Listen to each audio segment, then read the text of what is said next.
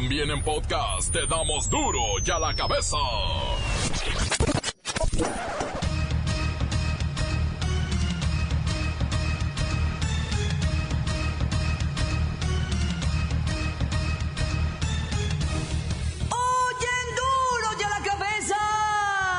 Párenme las pistas.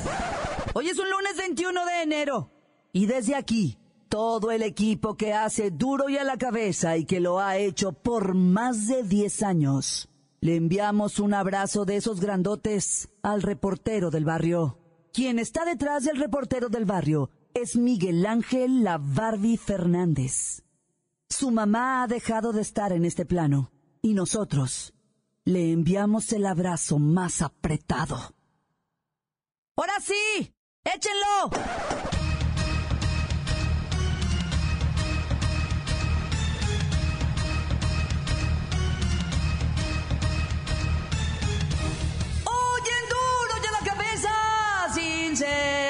Censura! Noche trágica en Tlahuelilpan, Hidalgo. La explosión en una toma clandestina en un ducto de Pemex cuesta la vida a 89 personas y enluta a toda la población. Esto acaba de pasar a grados mayores. Se incendió la toma, hay gente corriendo, incendiándose. Eso que se ve ahí es gente que está incendiándose. Váyanse, porque esta madre ya se prendió. Váyanse. Yo estoy aquí, no, no, no me pasa nada, estoy lejos, pero voy a grabar. ¡Revuélcate, revuélcate! Hay un pinche no, loco, no, revuélcate! puta madre. Ayúdenme, güey, me echó lumbre, güey. ¡Revuélcate! No manches. Sí, qué poca madre. Ayúdenme, güey, me muero. Ahí tírate, revuélcate, güey. Ayúdenme, güey. Revuélcate, güey. Ayúdenme, güey, me muero. Revuélcate, nada más. Ayúdenme, güey. ¿Qué te pasó?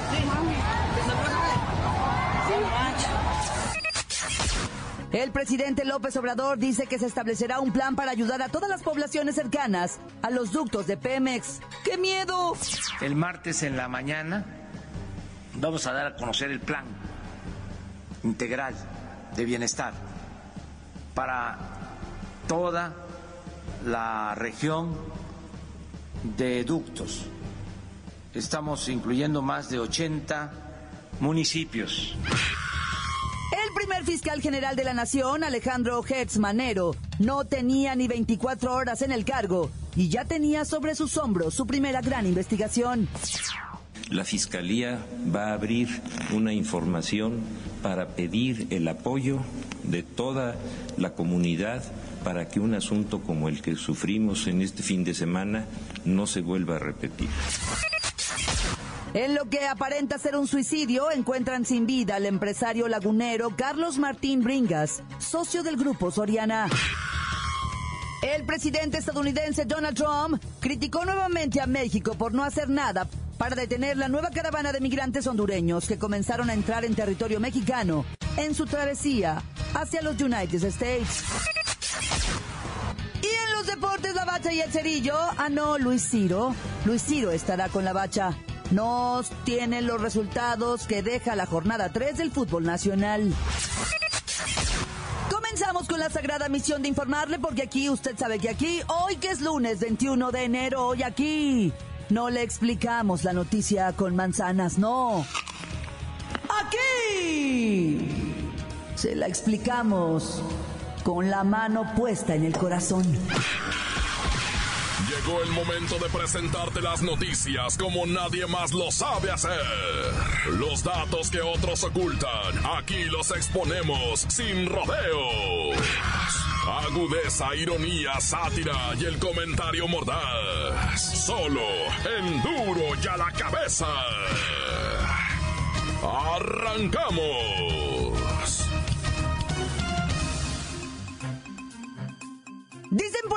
Tragedias no avisan, pero la ocurrida la noche del pasado viernes 18 de enero es una tragedia que parecía estar llamando a la puerta. Una explosión en un ducto de Pemex perforado de manera clandestina por los famosos, pues ya sabe, ¿no? Por los guachicoleros. Según las cifras oficiales, hasta el cierre de esta nota, el número de muertos asciende a 89 personas, 51 heridos. Pero vamos con Luis Ciro Gómez Leiva para que nos dé una cronología de los hechos. Claudia, auditorio. las autoridades federales y de Hidalgo hicieron un recuento de hechos de la explosión ocurrida la noche del pasado viernes en la localidad de Tlahuelilpan, en Hidalgo, donde como tú lo comentas, han fallecido hasta el momento 89 personas y 51 se encuentran aún hospitalizadas. Según los datos proporcionados por las autoridades, la cronología de la tragedia fue la siguiente. A las 4.50 de la tarde, personal de Pemex anunció a la Secretaría de la Defensa Nacional que había una perforación ilegal en un ducto de Pemex en la comunidad San Primitivo, en el municipio de Tlahualilpan, en Hidalgo. A las 5 de la tarde, el ejército acude y se posiciona en el lugar para atender el llamado de Pemex, donde centenares de personas ya recogían combustible de manera ilegal. Los elementos del ejército y policías estatales intentan persuadir a la ciudadanía que estaba congregada para que se retirara del lugar, intentando acordonar el lugar para poder proceder a la atención a la fuga. A esa misma hora, el ducto empieza a soltar grandes cantidades de gasolina a una presión impresionante, por lo que aumenta el contingente de ciudadanos que con bidones y cubetas extraen ilegalmente el producto.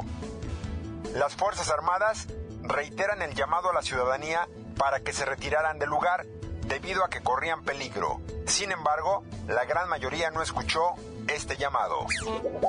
A las 6.50 de la tarde, aún sin que se defina el motivo, se registró la explosión en la toma clandestina del ducto de Pemex, por lo que comienza a arder en llamas.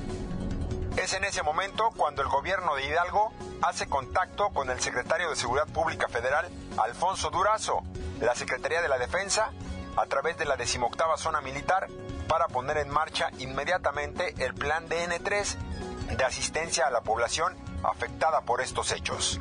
Minutos después, Pemex suspende la operación del ducto y cierra las válvulas para evitar que corra más combustible. A las 8 de la noche, funcionarios federales, por instrucciones del presidente Andrés Manuel López Obrador, se trasladaron hasta el lugar de los hechos. A las 0 horas del sábado, trabajadores de Pemex logran sofocar el incendio. A esa misma hora, arriba al lugar de los hechos el presidente Andrés Manuel López Obrador. Y hasta aquí la cronología de esa noche fatídica. Para Duro y a la cabeza informó Luis Ciro Gómez Leiva. Duro y a la cabeza. Gracias, Luis Ciro. ¿Pero qué dicen las autoridades al respecto de esta explosión? Pues bueno, en su tradicional rueda de prensa matutina, el presidente López Obrador garantiza independencia en la investigación de la explosión en Hidalgo. El presidente informó que como parte de la estrategia del combate al robo de combustible, se atenderán las causas y se brindan apoyos a diversas poblaciones asentadas cerca de los ductos.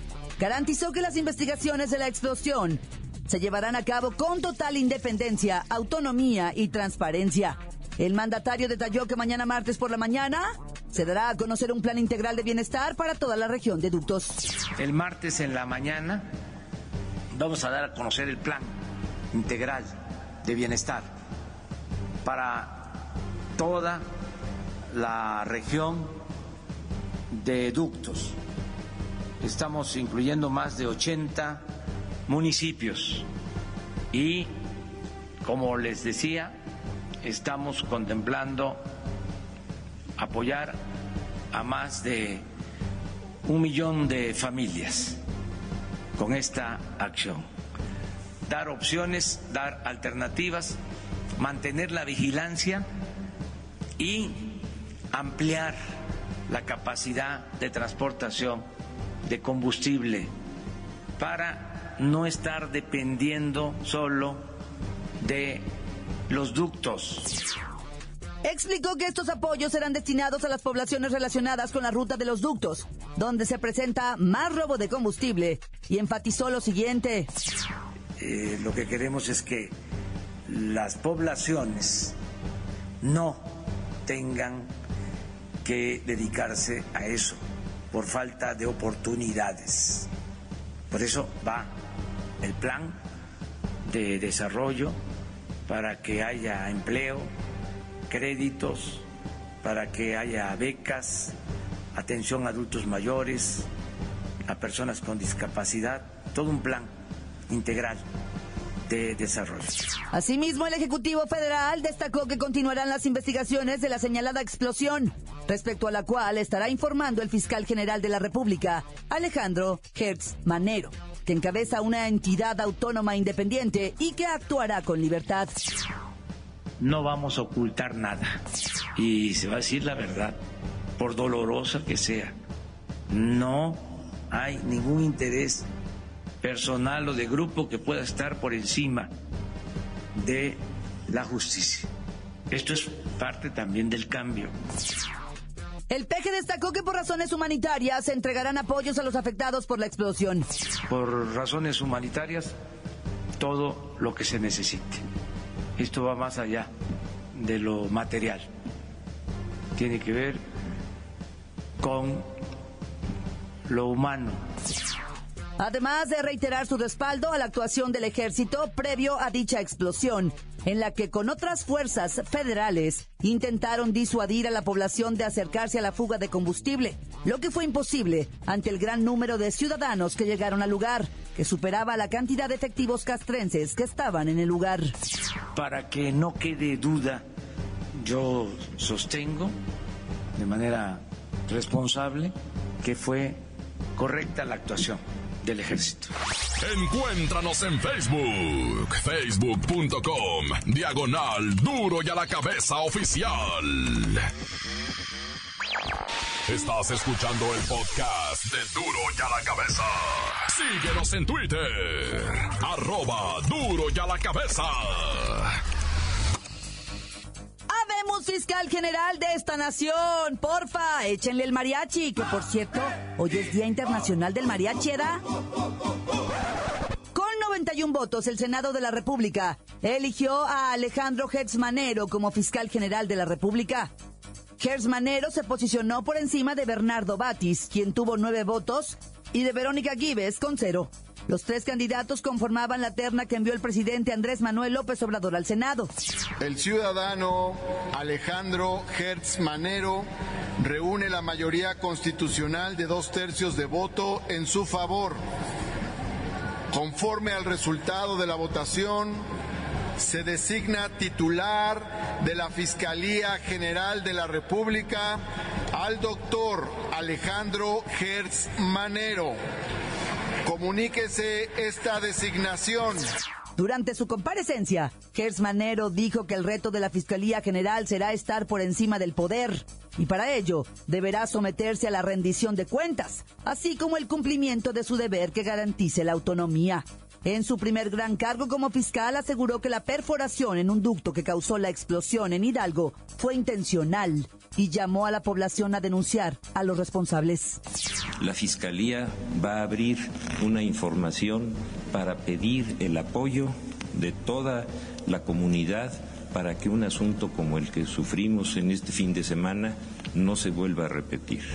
Las denuncias y el apoyo ciudadano son fundamentales y para eso, a partir de mañana, daremos los números en los lugares de atención y las características donde vamos a recibir toda la información ciudadana para poder cumplir con esta tarea.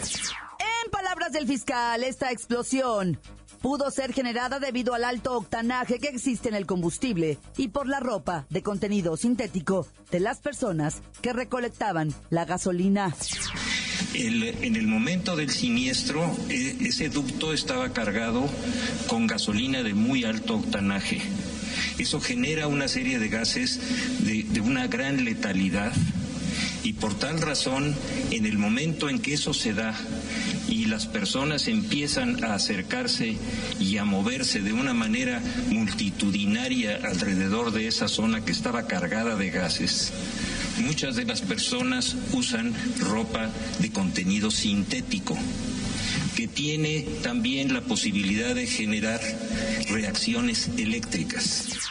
Detalló que entre las primeras hipótesis de lo que pudo haber generado la explosión está el intenso movimiento de personas cuya fricción en la ropa habría generado una chispa que pudo activar el combustible o los gases en el lugar. Ese movimiento de tantas personas en una área cargada de gases y que además de los contenidos líquidos pudo haber generado esa explosión. Esa es la primera información de carácter pericial que tenemos que se puede ratificar o rectificar conforme vayamos avanzando. O sea, si se van a robar la gasolina, por lo menos pónganse trapos que no activen el combustible. Se pasan. Además dijo que esta hipótesis podrá descartarse o confirmarse durante las investigaciones. Ayer comentamos el hecho de algunas hipótesis de investigación. No quiero que haya una duda en el sentido de que es una de todas las hipótesis que estamos investigando.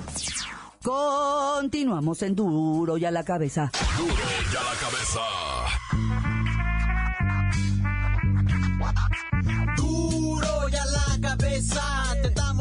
Noticias como nadie las da. Sin cuentas ni cuentos en vendos. Puras exclusivas, crudas y ya el momento. No se explica con manzanas, se explica con huevos. Te dejamos la línea, así que ponte atento. 664-486-6901. Aquí estamos de nuez. 664-486-6901. Aquí estamos de nuez.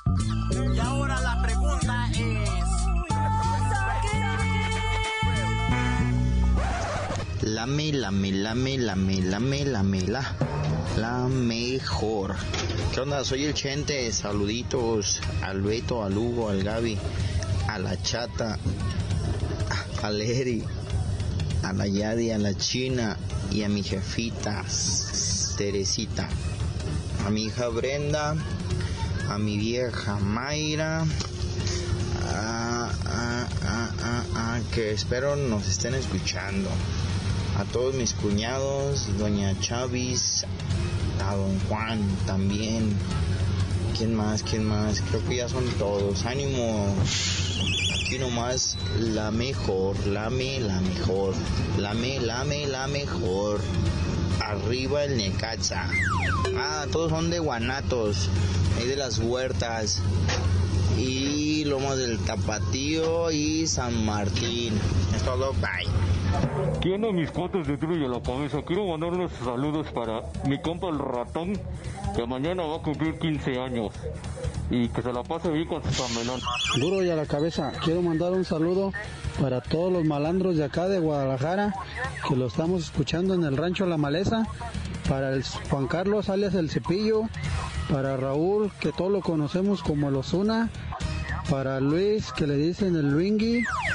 Para Beto, para Toño, para el Talas, que, se, que ya se levante, que no esté dormido, y para todos los malandrines de San Marcos que los escuchamos. Saludos. Report, reportero del barrio. Te faltó decir en el trío ese del motel que el primer poli que llegó era su esposa, uno de ellos. Saludos desde Veracruz, Puerto. Encuéntranos en Facebook, facebook.com, diagonal duro y a la cabeza oficial. Esto es el podcast de duro y a la cabeza. Y en los deportes, la bacha y el cerillo. Ah, no, Luis Ciro. Luis Ciro estará con la bacha. Nos tienen los resultados que deja la jornada 3 del fútbol nacional.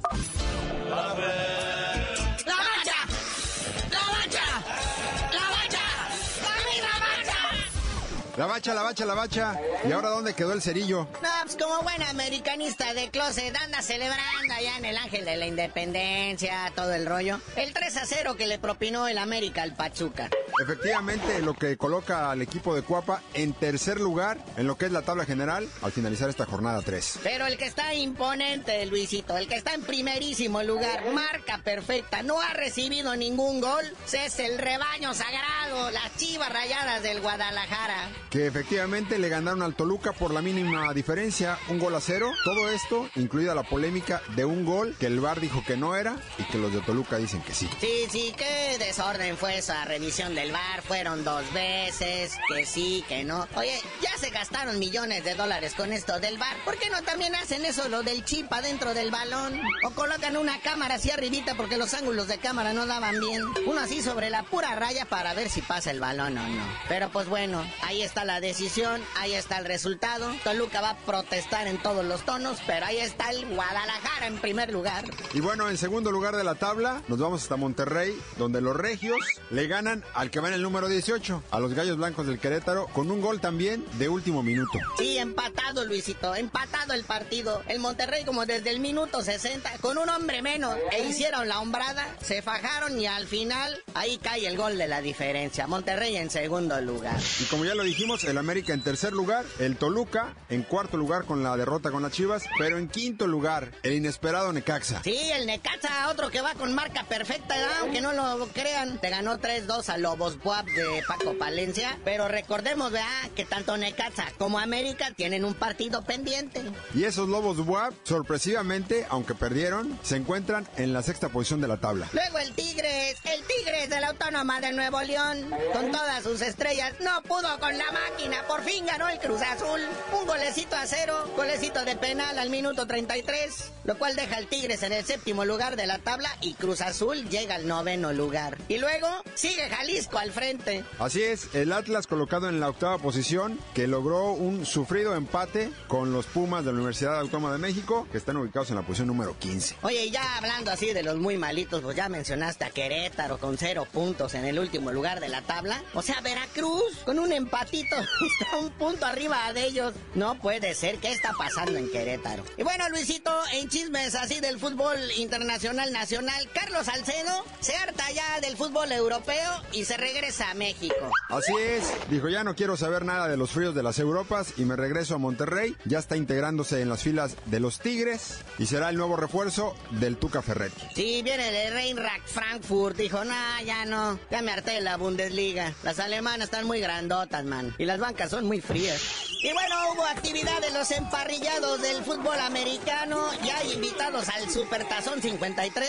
Por la conferencia nacional, los carneros de Los Ángeles eliminan a los Santos de Nueva Orleans 26-23. Y en dramático partido que se fue hasta los tiempos extras, los Patriotas de Nueva Inglaterra logran llegar a su cuarto Supertazón consecutivo al ganarle a los jefes de Kansas City 37 a 31. Entonces ya está todo listo para el domingo 3 de febrero 2019. El Supertazón 53, los carneros de Los Ángeles contra los Patotas de Nueva Inglaterra. Que los dos partidos se fueron a tiempo extra, ¿el visito? Es que yo nomás vi un juego. Pero bueno, ya vámonos, bacha. Y deberás aprovechar para decirnos por qué te dicen la bacha. Claro que sí, yo les digo por qué me dicen la bacha. Hasta que el cerillo acepte que es americanista de closet y lo admita y salga de una vez.